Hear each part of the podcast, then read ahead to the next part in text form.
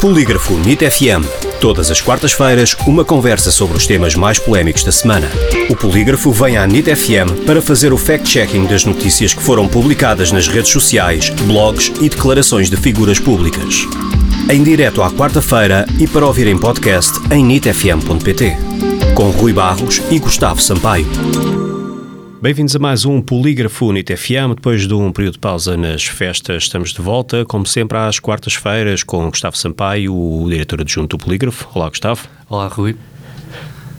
Hoje começamos com um tema relacionado com as vacinas e um suposto leak de dados uh, a partir de que foram furtados a partir dos servidores das empresas farmacêuticas Pfizer e Moderna, que criaram e produzem duas das principais vacinas contra a Covid-19. No Twitter destaca-se que os hackers tornaram públicos todos os dados que revelam mortes e efeitos adversos incapacitantes provocados pelas vacinas. Esta notícia confirma-se?